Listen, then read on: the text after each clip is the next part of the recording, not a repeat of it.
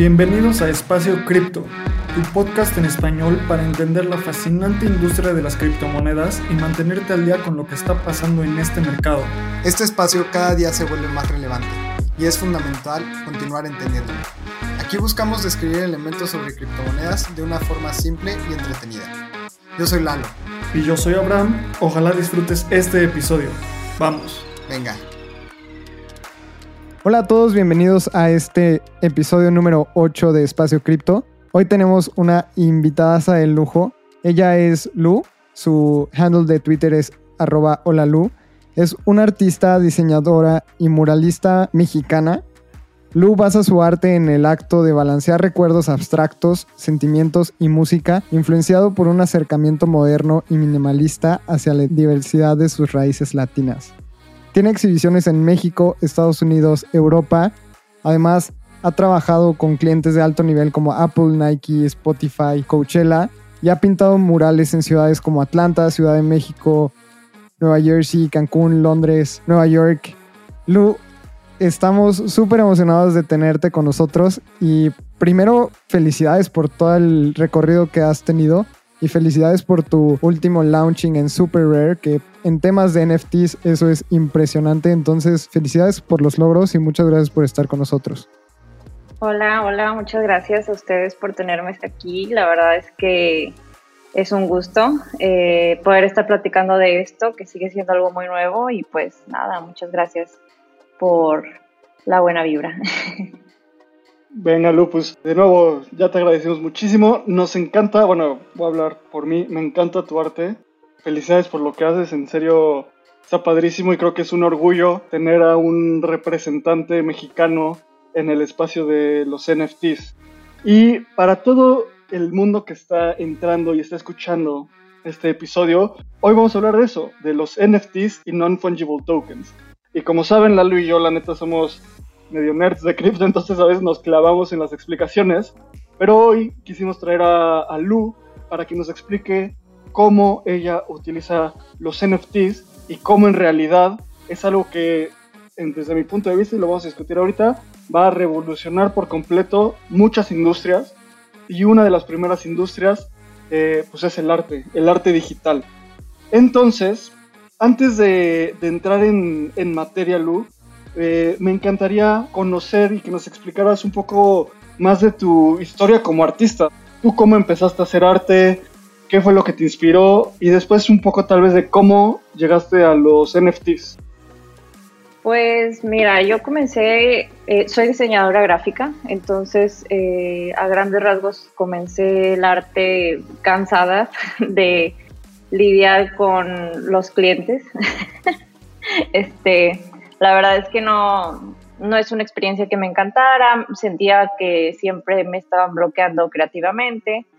Entonces, pues comienzo a pintar de nuevo, ¿no? Después de muchos años de no hacerlo y, y pues despega, de alguna forma funciona y me empiezan a invitar a festivales de murales, a, a, galerías, a exhibiciones y pues bueno, aquí estoy. Este, en cuanto a NFTs, no me lo vas a creer, pero llevo digo, soy parte, por ejemplo, de Maker's Place desde hace más de dos años. Este, pero no, nunca le tomé atención. La verdad es que mi pareja fue el que me invitó. Él fue una de las primeras personas invitadas a Maker's Place y lleva desde entonces vendiendo. Y era tan nuevo que, o sea, en algún momento consideramos que podría ser como un scam o algo así. Eh, pero bueno, o sea, lo ves cómo fue creciendo durante estos dos años y es increíble que, que apenas, o sea, recientemente se está estellando el boom, ¿no? Te digo, apenas estamos empezando a ver ese gran, ese gran explosión. Pero bueno. Justo antes como de seguir al tema de NFTs y cripto, platícanos un poquito porque me encanta saber cómo es que la gente decide pasar de algo más estructurado, digamos que un empleo o algo más dentro del cuadro, a que hayas dicho, ok, me lanzo de artista, ya estoy harto de mis clientes, esto es lo que va a pegar. ¿Y cómo fue ese momento en el que decidiste de pasar de eso al arte? Porque también siendo latinoamericana es una decisión un poquito más complicada, siento yo. y el arte tal vez en, en, Latinoamérica no está tan apreciado como puede ser en países más desarrollados. Entonces, una vez más, felicidades, pero cuéntanos más cómo fue ese proceso. Pues sinceramente te digo, si fue desde un punto de hartazgo, ojalá y fuera una como subir una escalera de decir, ah, ya, mi siguiente goal es ser artista, pero sí fue desde un punto de hartazgo, eh, a grandes rasgos. Tuve una un último cliente que era latino, pero viviendo en Estados Unidos, y en una conferencia se burló de los latinos diciendo que pues no tenemos dinero para comprar tipografías para el proyecto y cosas así cuando nunca él nunca pagó nada, ¿no? Entonces ya fue así como que lloré.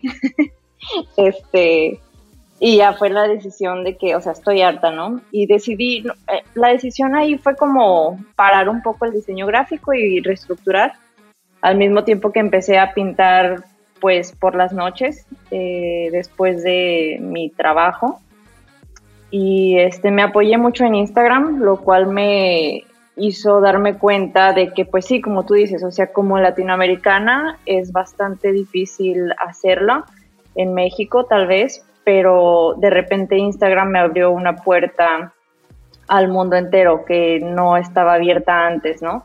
Y de repente me di cuenta de que gente de, Estados Unidos, de Londres, de Australia me estaba contactando para pedirme una pieza o una comisión para una revista y obviamente fue poco a poco, ¿no? Y en un principio fue extremadamente chiquito el progreso, eh, pero para mí esa fue señal suficiente para agarrarme de eso y, pues con confianza. Buenísimo. Oye, se me hace bien inspirador tu historia porque muchas veces en el mundo cripto las historias nacen del hartazgo. Mismo Bitcoin, la primera criptomoneda, nació de un hartazgo de Satoshi Nakamoto por un sistema financiero quebrado y por intentar querer hacer algo pues revolucionario para el mundo. Entonces, creo que las historias como la tuya en la era digital dominan y también son muy empoderadas por cripto y me da mucha emoción eso y me encantaría empezar y entrar en detalle para explicar a ver, ya vamos hablando unos minutos y seguro la gente dice, pero ¿qué onda con un artista que viene a hablar de cripto? ¿No? Entonces vamos a definir qué es un non-fungible token, que es un token no fungible, ¿ok? Entonces, antes de empezar a explicar qué es esto, hay que entender qué es la, fungibilidad. La fungibilidad es una palabra muy elegante y suena muy redundante. Bueno, no, no redundante, pero muy grande, por así decirlo. Entonces, cuando algo es fungible, quiere decir que es mutuamente intercambiable. Por ejemplo, el dólar, el peso, el euro, Bitcoin es fungible. Porque si tú agarras un billete de 100 dólares y lo intercambias por 100 billetes de un dólar, pues en realidad no cambia su valor, no cambia nada. Son mutuamente intercambiables. Eh, entonces, esta es una funcionalidad de elementos como el dinero y de muchos otros elementos que empiezan a ser fungibles hasta que de repente son completamente independientes. Entonces, las cosas no fungibles como los non-fungible tokens están diseñados para que cada uno sea completamente diferente y que no pueda ser intercambiado uno con otro. Entonces, las cosas no fungibles que nos podemos relacionar es, por ejemplo, el arte. Un Monet es completamente diferente de un Rembrandt o de cualquier artista porque es pintado por un artista específicamente en ese óleo o en esa técnica y que no puede ser replicado. Otras cosas similares son coleccionables, por ejemplo, una tarjeta de béisbol que les encantan a los gringos cuando estaba preparando este episodio, el primer ejemplo que se me ocurrió de algo no fungible son los tazos, ¿sabes? O sea, cuando tú abrías tus papitas y te salió un tazo, en ese momento, si lo cambiabas por un tazo exactamente igual, te daba igual. Pero ¿qué pasaba en cuanto ese tazo lo empezabas a jugar y se empezaba a desgastar y empezaba a tener un uso? Era completamente independiente a otro tazo. No era igual cambiarlo con el tazo de tu amigo que era nuevo porque tú sabías que tal vez un tazo nuevo valía diferente, no sabemos si más o menos, pero valía diferente.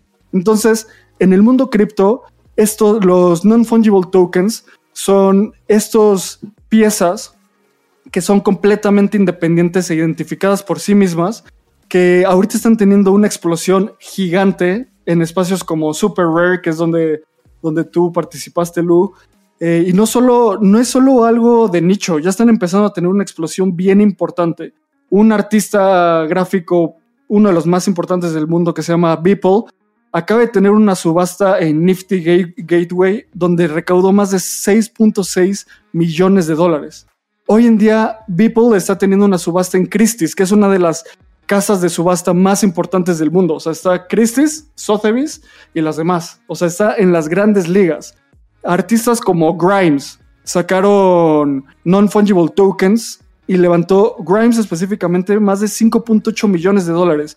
Ayer los Kings of Leon dijeron que van a sacar su nuevo disco como non-fungible tokens. Entonces, en cripto, los non-fungible tokens están entrando en el mundo del arte digital. Entonces, me encantaría entender contigo, Lu, ¿Tú cómo entraste a los NFTs per se? Ya nos contaste que fue que tu pareja te introdujo en esto, pero ¿en qué momento dijiste, va, le voy a meter, voy a meter mis piezas a Super Rare y vamos a ver cómo sale?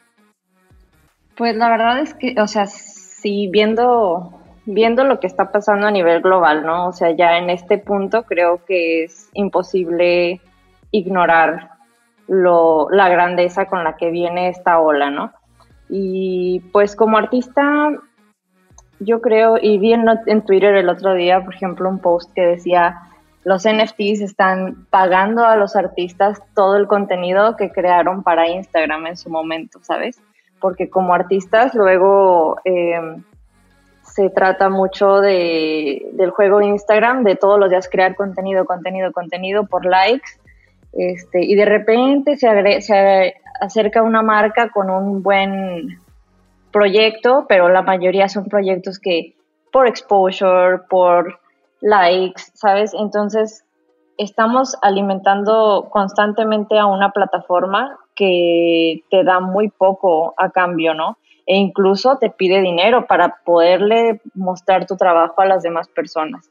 Entonces, de repente que plataformas como Super Rare, como Nifty, como eh, Maker's Place, de repente se acercan y dicen, bueno, somos como una mega galería de arte con artistas seleccionados, que obviamente hay otras plataformas que tienen como eh, una curación menos seleccionada o incluso abierta totalmente como OpenSea.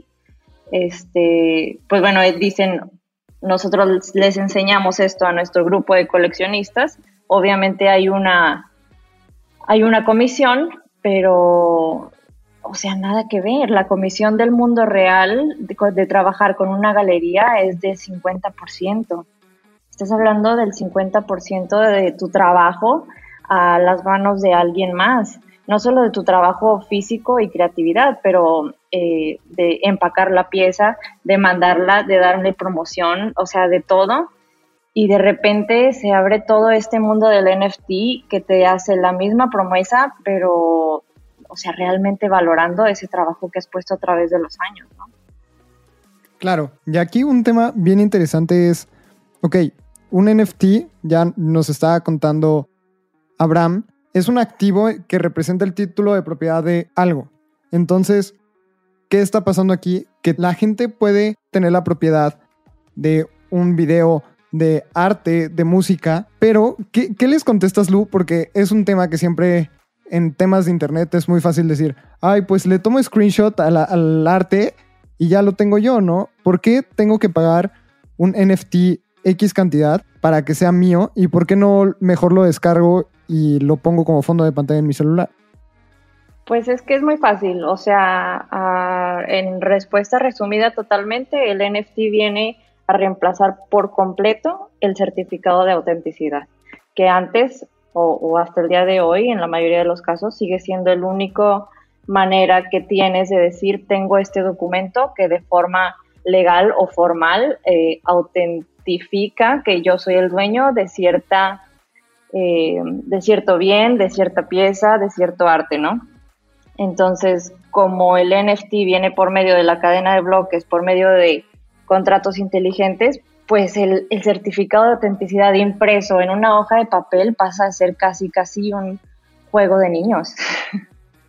100%. Y sabes, todo lo que dices, Lu, no sabes qué fan soy de los NFTs. Y Lalo lo sabe y, la y mis, mis cripto amigos. Que es un término muy teto, pero lo saben que soy muy fan de los NFTs por todo lo que estás diciendo. O sea, dijiste que los NFTs están haciendo que los artistas tengan una forma más justa y más directa de monetizar su trabajo. Y yo soy un fiel creyente que en una sociedad el arte es fundamental para el progreso, porque es una liberación creativa eh, representada por un medio visual o bueno, por un medio sensorial, ¿no? Entonces, es súper inspirador eso. Y también lo que tú dices, que el NFT viene a, reemplazar el certificado de autenticidad. O sea, esta tecnología viene completamente a revolucionar este, la industria del arte y la industria del arte físico. Si Spotify, Napster, un chorro de tecnologías ya revolucionaron la industria musical, ahora viene esto a revolucionar la industria de cualquier contenido, ¿no? Entonces, se me hace bien interesante ¿Tú cómo ves esto como, como artista? Además de esto, de todo lo que estamos diciendo, ¿qué otros beneficios ves que te trae el mundo de los NFTs? Pues personalmente me gusta poder recibir pagos en Ethereum, que bueno, es una criptomoneda que colecto, colecciono, no sé cómo se dice, desde hace ya tiempo. Eh, y pues la verdad es que sigue, su valor sigue creciendo.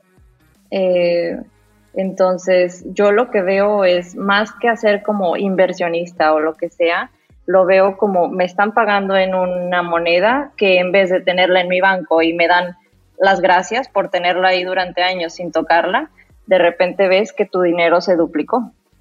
Entonces, para mí eso es, es algo enorme, aparte del hecho de, de poder dar certificados de autenticidad completamente pues formales, ahora sí en forma, ¿no?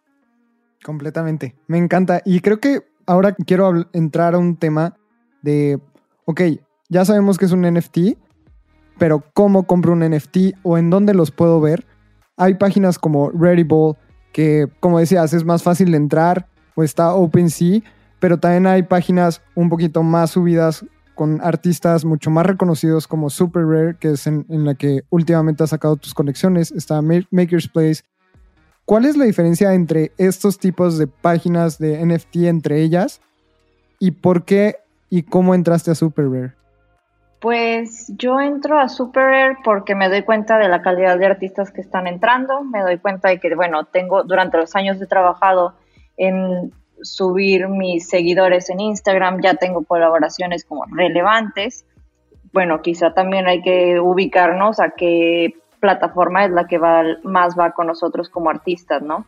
Me encantaría estar en Nifty, pero bueno, ese ya lo veo como un paso incluso más adelante de Super Rare, que ya es como para top artists, pues. Eh, sí, me parece que, digo, incluso como tú dices, ¿no? O sea, realmente elegir la plataforma va para cada artista y su trayectoria como tal.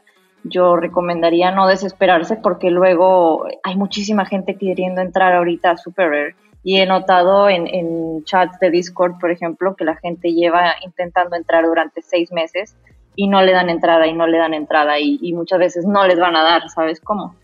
Porque si se están rechecando que tengas una trayectoria marcada como artista, que tengas eh, trabajo en galerías, que tengas exposiciones, que seas un artista formal, ¿no? Entonces, bueno, creo que eso define en qué plataforma vas a trabajar. Creo que lo que dices, Lu, es súper interesante porque es una dinámica social muy específica dependiendo del sitio, ¿no? Mismo dijiste, hablamos de OpenSea, donde yo ahorita literalmente puedo subir un NFT, ¿no? O Rarible, donde igual puedo subir cualquier cosa, ¿sabes? Que eso, cuando platicaba con otro, amiga, otro amigo artista, me decía, y a ver qué opinas de esto, que OpenSea y Rarible son como, pues, el tianguis, ¿sabes? Y donde puedes ir y cualquier persona puede estar, y de repente imagínate que te encuentras no sé, un libro de, de, dibujos de Diego Rivera, ¿sabes? Que puede estar ahí pero pues identificarlo va a ser un problema. En cambio, Super Rare y otro tipo de plataformas ya más son como una galería, donde por el simple hecho de estar en estas plataformas es una validación de tu trabajo como artista. ¿Cómo ves esto? Exactamente, sí, exactamente eso, es una mega galería, eh, un paraguas a, artistas que ya están posicionados. Eh, y creo que la otra cosa importante que a mí me llamó la atención de ser parte de Super Rare es que esa plataforma, pues es como su nombre lo dice, súper raro, ¿no? Las piezas son uno de uno, edición de uno, no hay reproducciones como en otras plataformas que puede haber ediciones abiertas de 10, 50, 200, 800 piezas. No, aquí es uno de una, por eso, por ende, el valor también es un poco más alto. Sí, y, eso está bien interesante. Creo que vamos a hablar del tema de si tuvieras a alguien enfrente que quiere empezar con el tema de los NFTs, ¿qué plataforma le recomiendas y qué le recomiendas cómo empezar? Desde cero, si alguien nos está escuchando y dice, ok, yo quiero vender mi arte en un NFT, ¿qué le recomendarías? Pues la primera esa, ¿no? O sea, ubicarte eh, como tu trayectoria de artista, cuál sería la plataforma que más va contigo si estás iniciando, y también en el mundo del cripto, si estás iniciando en cripto, bueno, quizá OpenSea sea la opción más fácil, porque también sé, también sé que aceptan muchísimas más monedas aparte de Ethereum, ¿no? A comparación de SuperAir que solo acepta Ethereum. Eh, por ejemplo, Maker's Place acepta dólares también por medio de PayPal. Eh, lo cual yo no, no, le veo como el valor agregado ahí. Preferiría yo seguir recibiendo en Ethereum, pero hay gente que obviamente necesita ese dinero inmediatamente y lo preferiría así. Ahora, pues, no sé, no sé, creo que la primer, el primer paso es tener obviamente tu cartera, ¿no? Saber que tienes eh, ya una cartera con Metamask o con cualquier otra tipo de cartera y ver cuál es la que va con cada plataforma. Todas son distintas. Oye, Lu, y ahorita ya que estamos entrando un poco más en detalle, creo que no hemos platicado de algo que es bien relevante para, para esto. A ver, tú estás en Super Rare, estoy viendo tu página en Super Rare y veo que hay una, una pieza que vendiste por 5 Ether. Te dieron 9.613 dólares por esa pieza felicidades, o sea, ya quiero comprar una, ojalá tuviera 5 Ether para comprarla, pero cuéntanos, o sea, en comparación con otros, con otros modelos, con otros esquemas de pago, ¿qué tanto más redituable fue vender esa pieza en Super Rare? Y también me encantaría saber, la vendiste una vez, pero después, ¿qué pasa? ¿Alguien más la puede revender? ¿Te llevas algo de esa, de esa reventa? ¿Cómo está ese, ese esquema? Sí, exactamente. En, digo, otra vez, cada plataforma tiene su esquema. Por ejemplo, sé que Maker's Place trabaja por medio de OpenSea, entonces cualquier compra hecha en Maker's Place puede ser revendida en el mercado secundario eh, por medio de OpenSea, que como mencionaba Lalo, es como el eBay o el Tianguis de las plataformas, ¿no? Por, y no por como menospreciarla de ninguna forma, a final de cuentas sigue siendo NFT, ¿no? Eh, pero Super Rare, por ejemplo, tiene el mercado secundario ahí mismo y se puede vender en la misma plataforma. Obviamente eh, el coleccionista le va a subir el porcentaje que él crea necesario o lo va a retener por el tiempo que, crea que la pieza pueda ir subiendo de valor. Eh, y sobre eso tenemos una comisión como artistas del 10%. Es decir, si se vende en 100 mil dólares, pues ya sabes, tienes una excelente comisión. Y así por de por vida, ¿no? O sea, la pieza sigue manteniendo esos como derechos de autoría, por así decirlo, que son los regalías que se están pagando. Me parece increíble porque tú te llevas el dinero por la primera vez que se vende y luego cada vez que se revenda tienes una comisión. Eso es simplemente imposible en el mundo físico, ¿no?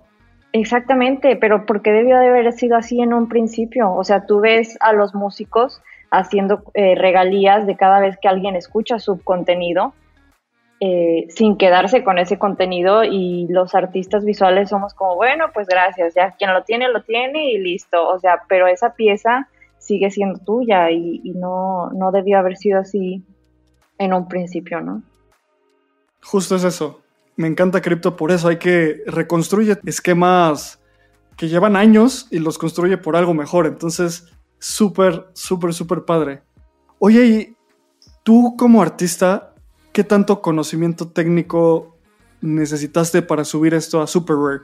Ya dijiste que abrir una cartera, pero una vez que tienes tu arte, o sea, tienes que un PNG, un JPG, un, ¿cómo funciona para generarlo, hacer un NFT? Pues primero que nada, digo, por ejemplo, en Super sí tienes que ser aceptado, o sea, tiene que, tienes que aplicar y es una aplicación medio tediosa, no difícil, pero tediosa. Eh, una vez que te aceptan, haces una videollamada y ellos te explican todo. Eh, tienes que tener lista tu cartera, la cual tienes que conectar a tu cuenta. Eh, y ya después de ahí te pasan el enlace con el cual puedes tokenizar tu pieza. Y pues realmente no hay restricciones, ¿no? O sea, puedes subir lo que tú quieras. Obviamente, tratas de subirlo de mejor calidad, obviamente en un formato de altísima calidad, o, tú sabes, ¿no? Lo, lo, puedes mencionar ahí. El único, la única cosa que te dicen es que necesitas ser muy consciente de lo que estás subiendo porque pues no es fungible, no se puede borrar. La única forma que puedes deshacerte de esto es mandarlo a una cartera que lo va a quemar, pero pues ahí queda guardado en, en el blockchain, ¿no? Entonces no hay que ser muy consciente de lo que sube y precisamente pues no subir todo de golpe, ¿no? Por lo mismo. Me encanta ese tema de que todo lo que esté dentro del blockchain, lo mencionaste muy bien, ahí se va a quedar toda la vida. Entonces, sí es un tip súper consciente. Y la siguiente pregunta va también como desde la perspectiva del no artístico Lalo que tengo dentro, que es ¿Cómo, sabes identificar una pieza? Ok, hay que ser muy objetivos y decir, ok, esta pieza creo que vale la pena subirla y hacerla un NFT. Y desde la perspectiva de un coleccionista, ¿cómo identificas algo que dices, ok, esto es algo que vale la pena comprar? Obviamente hay perspectivas de todos los lados, pero ¿qué constantes ves que valen la pena mencionarlo? Pues creo que como artista, o sea, obviamente si crees tú en tu arte, ya te aceptaron en una de estas plataformas, ya tienes ahí una, una banderita verde de que, ok, pues estás haciendo las cosas bien, eh, solo adelante, ¿no? Tampoco se trata de pensarla muchísimo en, en encajar, en tratar de hacer un arte que tenga un logo de Bitcoin ni un astronauta como todo el mundo lo está haciendo, porque pues a final de cuentas ya también va a hartar, ¿no? O ya harto. Este, por ejemplo, mi tipo de arte que es abstracto, minimalista, sigue siendo muy nuevo y hay gente que todavía lo desprecia en el mundo de, de NFT, así como que, ay, no, no, no es 3D, no es de movimiento, animación, pues no, ¿verdad? Pero por eso mismo lo digo, ¿no? O sea, no hay necesidad de clavarse tanto en qué se va a subir, solamente hacerlo y pues cumplir con todos los pasos, ¿no? desde estar en el chat de Discord, desde estar en Twitter, que es donde se mueve todo esto de los NFTs, desde tener una buena, eh, una buena sentido de comunidad con los otros artistas y con los coleccionistas también. Em, desde el punto de los coleccionistas, creo que me atrevo a hablar por ellos cuando digo que buscan a un artista que pues se está tomando en serio lo que lo que hace, ¿no? Que tiene una trayectoria clara y evidente. Muchos de, bueno, no muchos porque llevo pocos en realidad, pero de mis tres, cuatro coleccionistas que tengo hasta ahora, eh, lo que me han dicho ellos es que sí se meten a las redes sociales, sí se meten a las páginas web a revisar qué has hecho, cuáles exhibiciones tienes, desde hace cuándo, qué contenido estás sacando, qué tan escaso es tu trabajo o qué tan reproducible lo has hecho eh, sí, todo eso se toma en cuenta. Lo me encanta lo que dices porque voy a decir algo, me choca el criptoarte, ya sabes que es como el Satoshi Nakamoto con los ojos de Bitcoin yendo a la luna en un cohete con un perrito, ¿sabes? Que es como, o sea, ya, ok, sí, nos gusta Bitcoin, pero ¿por qué lo forzas así, ¿sabes? Entonces, lo que tú dices es eso, o sea, el, esto para mí es la siguiente evolución del arte. Si ya todo es digital, ¿por qué no el arte digital va a dominar? Y lo mismo pasa, creo que con los coleccionistas, ¿sabes? O sea, cualquier persona que tome en serio el arte, se lo va a tomar en serio, así sea un NFT, así sea eh, un Pollock, así sea un Rothko, así sea las partituras de Beethoven, va a hacer una investigación y va a hacer algo a profundidad. Entonces, pues muchísimas felicidades. Mm, en serio, en serio, en serio, eh, este tema creo que es súper inspirador para muchos artistas emergentes y para artistas ya establecidos tanto en México como en Latinoamérica. Me encantaría saber tú qué le dirías como a la gente que nos está escuchando y mismo antes de entrar a grabar el episodio nos decías que cuando tú le cuentas a la gente te tiran, ya sabes, así como, bota, eso no va a jalar, seguro es una burbuja que ni saben lo que dicen. Entonces, ¿tú qué le dirías a toda esta gente que hoy nos está escuchando, pero sabe que está envuelta en un mundo escéptico, tal vez hacia los NFTs y hacia cripto? Pues te puedo decir que hay millones de dólares moviéndose. No sé qué otra prueba quieres aparte de esa. Te puedo decir que el hecho de que Christie's o causas de, este, de auction como de ese tipo se estén moviendo hacia NFT, que artistas de calibre global se estén moviendo hacia NFT, significa que todo se está moviendo hacia allá. Quien se quede fuera, pues se va a quedar fuera, ¿no? O sea, realmente es momento de ser parte del cambio, porque pues a, final de cuentas lo tienes que ver como un tren que se está moviendo, o te subes o te vas a quedar fuera. O sea, no va a haber de otra. Y no con esto digo que los, eh, las pinturas físicas como tal, las esculturas, nada de eso va a dejar de existir. Lo único que hablamos en este, en este podcast es que el certificado de autenticidad como tal va, sin lugar a duda, ser un NFT sí o sí. No, y justo Lu, creo que lo que más me gusta es ese tema que mencionas que eh, la gente se está moviendo para NFTs. Y unos datos es que en los últimos 30 días se han movido más de 100 millones de dólares en las cuatro principales páginas de NFTs, que es muchísimo. El volumen de ventas ha crecido 400% en el último mes de febrero. Entonces, vemos a muchos artistas crecer en este espacio. ¿Y hacia dónde crees que vaya? Porque estamos viendo un boom, pero ¿qué tan mantenible es el boom? Y para ti, ¿qué es lo que va a pasar después de esta fiebre, si se va a mantener o nada más va a incrementar de forma constante. ¿Tú, ¿Tú, qué es lo que ves y qué es lo que ven los artistas dentro del medio? Definitivamente creo que sí está inflado ahorita por ser la novedad. Creo que efectivamente durante estos siguientes meses se va a sentar y vamos a ver ahora sí ya más posicionados a los artistas que ya tenían una trayectoria definida eh, pues como trabajando más, pues sí, asentados en el NFT. Y los artistas que van comenzando, bueno, en plataformas como ya lo hablamos, más OpenSea, más Foundation, que son como de, invitaciones y así, ¿no? Eh, pero definitivamente creo que ahorita se ve muy, muy grande y lo va a continuar de ser muy grande porque no estamos ni viendo el, la puntita del iceberg. Creo que apenas están a punto de sumarse como Paris Hilton que acaba de llegar, ¿sabes cómo? O sea, estamos a punto de ver a todo mundo en esto. Pero después de eso creo que sí se va a sentar y bueno, eh, creo que vale la pena pues también tratar de hacer una trayectoria si vas empezando como artista, de tratar de agarrarse de esto, ¿no? Oye, Luis, para concluir, tú acabas, o sea, hace poquito fue tu primera subasta en Super Rare. Se pueden meter a Super Rare y ahí buscar a Hola Lu y ahí también en tu página de Instagram tienes todos los links. Quisiera saber si ya decidiste que vas a dedicar toda tu carrera a los NFTs o no. ¿En qué en qué estatus estás ahorita? Pues yo creo que no, o sea, a final de cuentas es una parte muy importante que se suma a mi carrera como artista pero, o sea, te estaría mintiendo cuando te digo voy a dejar de pintar, voy a dejar de hacer murales, voy a dejar de hacer exhibiciones, voy a dejar de viajar, de dar pláticas, o sea, esas cosas me encantan y la gente le gusta, ¿sabes? Porque nunca hay nada igual como tener algo físico tampoco, ¿no? Eh, como tener un mural, o sea, que vas a tener una proyección, digo, en algunas partes funciona, ¿no? Pero en otras no, la verdad es que nos encanta el arte físico, tangible como tal y a mí, a mí también. Entonces no, no podría dejar de lado todo eso para moverme a los NFTs que si bien me traen bastante eh, estabilidad económica, eh, pues el arte, el arte se hace por amor al arte también.